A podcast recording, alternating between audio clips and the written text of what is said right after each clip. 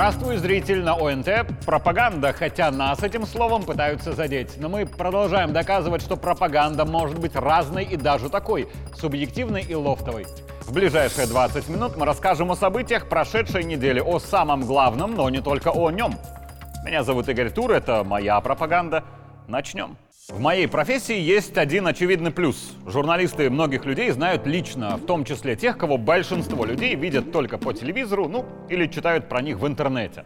И у нас есть уникальная возможность оценивать таких публичных людей в динамике, как они меняются со временем или не меняются. Вот был, например, кто-то чиновником среднего уровня, был общительным и всегда приходил на помощь, а потом он стал, к примеру, министром. Если он остался таким же человеком, получив власть вместе с ответственностью, значит, человек был действительно настоящим. Если поменялся, начал задирать нос, смотреть свысока, тогда, получается, эти положительные человеческие качества, испарившиеся вместе с обретением власти, были напускными.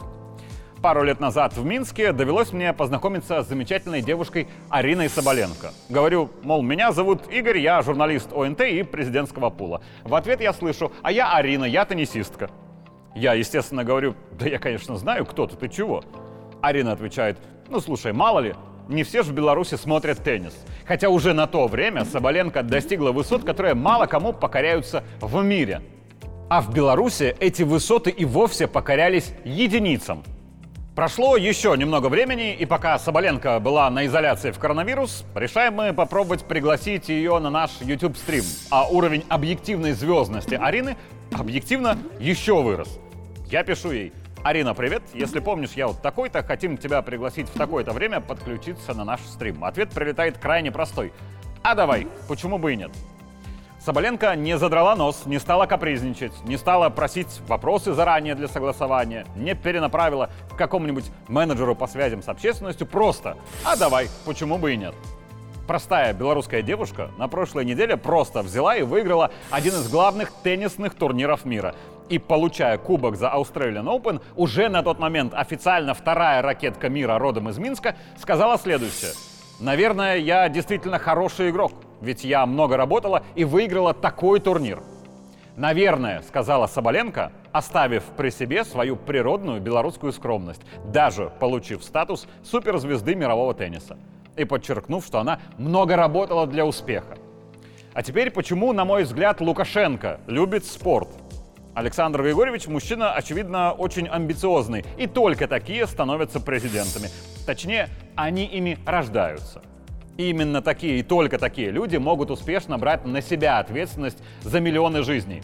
Спорт — это самая показательная сфера, где лучше всего заметна простая истина. Если ты будешь много работать, вкладывать силы в успех, не сдаваться, когда не все получается, но снова стискивать зубы и упрямо идти вперед, ты достигнешь успеха. Конечно, в спорте есть более талантливые, есть менее талантливые. Но сколько было даже за последние два десятка лет реально талантливых начинающих спортсменов, которые так и остались в подающих надежды, потому что ну, не хватило им старания и работы над собой. И вместо них до звезд дотягивались, может, менее талантливые, но упорные и упорствующие. И такие правила на самом деле в совершенно любой сфере, от экономики до культуры, Успеха добиваются те, кто готов к титанической работе не только над результатом, но и над самим собой. Если бы у нас во всех сферах были вот эти принципы, благодаря которым простая минская девушка Арина стала звездой тенниса, мы бы добились успеха во всем. Не сразу, конечно, но обязательно.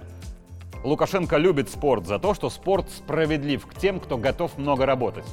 В спорте на самом деле очень мало везения, и любая победа — это кровь, пот, мозоли, травмы и слезы. Но потом, если зубы стиснуть и идти к цели, приходит успех. И вот только тогда можно чуть расслабиться. В Объединенных Арабских Эмиратах за победу простой белорусской девушке Арины подняли тост «Простые белорусские мужчины», которые тоже добились успеха ценой своего колоссального труда и теперь позволили себе чуть расслабиться. Теперь все у Арины есть, надо пожелать ей личного счастья, здоровья и новых побед. Давай, поздравляем. Ты хоть какое-то отношение имеешь к ней? Президента. за тебя. Теперь о том же, но чуть с другой стороны. В новогоднюю ночь я лично не нарушал традиции президентского пула. У нас второй тост за президента.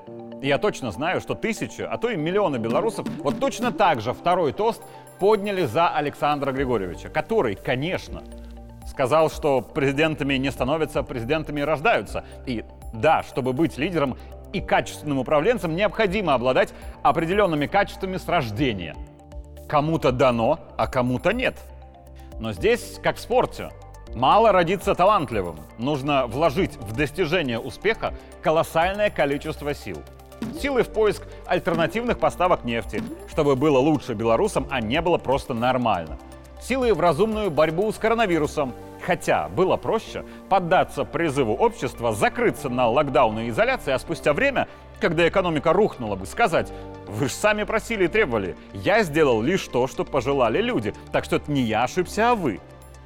Вложить силы нужно было и в противостояние западному давлению в 2020-м, когда практически никто не понимал, что Лукашенко мешает им тем, что не дает возможности втянуть Беларусь в войну против России. Спустя время те, кто кричал «Долой Лукашенко», увидев картину целиком, сказали про себя «Ой». Не все, конечно, но многие. Если бы тогда Лукашенко на эмоциях бросил бы все, потому что ведь искренне обидно. Я для вас, белорусы, стараюсь, чтобы вы в войну не влезли, а вы, как дети малые, сами летите на этот яркий свет, чтобы потом опалить крылья и больно упасть, мы бы сегодня очень дорого заплатили бы за это искреннее «Ой». Как-то в соседней Украине выбрали Порошенко, а потом Украина сказала «Ой». Потом там же выбрали Зеленского, а чуть позже все сказали «Ой-ой-ой». В России как-то в 90-е радостно выбрали Ельцина, а потом тоже сказали «Ой». А еще чуть позже оказалось, что это «Ой-ой-ой». Люди имеют свойство ошибаться. А коллективное решение размывает ответственность. Собственно, чем больше коллектив, тем более размыта ответственность. И если вдруг коллективное решение — это решение 6,5 миллионов человек, то окажись это решение неверным, никто на себя ответственности не возьмет. Будет только «ой» или «ой-ой-ой». С февраля Александр Лукашенко отдает все силы для того, чтобы у нас не было войны, нас не было на войне и возле нас не было войны. Он это успешно сделал. Так что да, как по мне, Александр Григорьевич более чем заслужил пару дней отдыха от этого колоссального напряжения. Я думаю, позже мы услышим из первых уст о том, как удалось немного помочить ноги в заливе. Но прикол президентской профессии в том, что там нет ни выходных, ни отпуска. И из ОАЭ Лукашенко еще и обязательно привезет что-то для общего результата. Тарас! Вам получилось наконец принести сюда сейчас света.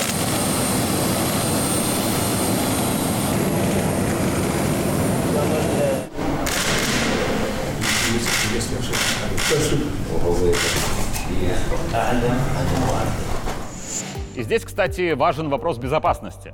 У Объединенных Арабских Эмиратов не всегда ведь была куча денег. А были времена, когда очень сильно не хватало им еще и технологий. И вот в те времена Эмиратам сильно помогала Беларусь и лично Лукашенко. Помогал без каких-то предварительных условий, без контрактов и без договоров. Просто реагировал на просьбы.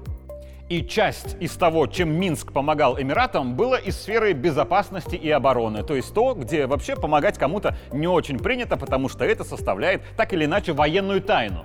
Но очень многое из сферы безопасности когда-то давно Эмираты получили от Беларуси и благодаря Беларуси. И вложив в это деньги, получили сверхэффект. Но вот тот шаг Лукашенко они не забыли, потому что на Востоке в целом ценят людей, которые протягивают руку помощи бескорыстно и без каких-либо условий. И теперь, когда в Эмиратах говорят, что видят в Беларуси надежного партнера, давайте честно, надежного партнера они видят лично в Лукашенко, в нем одном. На минувшей неделе президент провел очередное совещание с военным блоком, где была затронута одна интересная тема. Мы давно о ней не говорили, и наше общество не посвящали в последнее время в эту проблему беженцы. Э, мы же прекрасно понимаем, что пусть потоки уменьшился, но все равно э, люди бегут, бегут от войны. Ладно, тут с Украины, это люди наши, проблем тут особых нет. Кто хочет, приезжает, остается у нас на постоянное место жительства. Но не останавливается поток движения людей э, с севера Азии, Афганистан, Иран. Мы это фиксировали и даже э, с юга, с района арабского Персидского залива. Важный нюанс. На протяжении всего времени, когда мы вынуждены быть в эпицентре темы беженцев из Азии и Африки, которые рвутся в Евросоюз, никогда не было претензий к нам от тех стран, откуда эти беженцы. Никогда плохого слова в наш адрес не говорил Восточный мир, будь то Эмираты, Кувейт, Китай или Турция, как лидер мнений. То есть вся Европа ангажированно захлебывалась в своей злости к Минску, почему-то именно мы были виноваты, по их версии, в теме беженцев. А вот Восточный мир никогда не был в обиде на Минск. Потому что Лукашенко может снять трубку, позвонить в каждую из азиатских стран, поговорить с любым лидером, объяснить, и ему поверят, потому что там его уважают.